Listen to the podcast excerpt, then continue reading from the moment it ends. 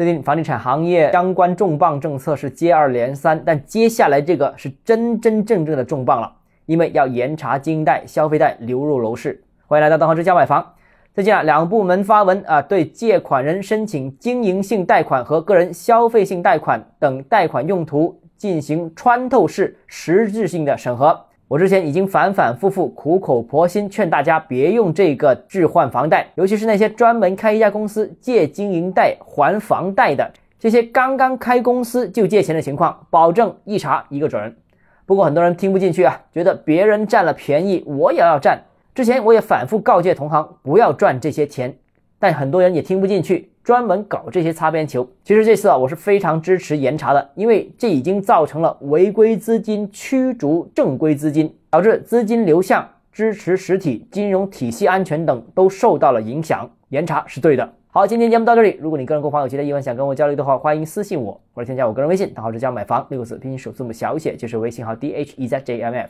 想提高财富管理认知，请关注我，也欢迎评论、点赞、转发。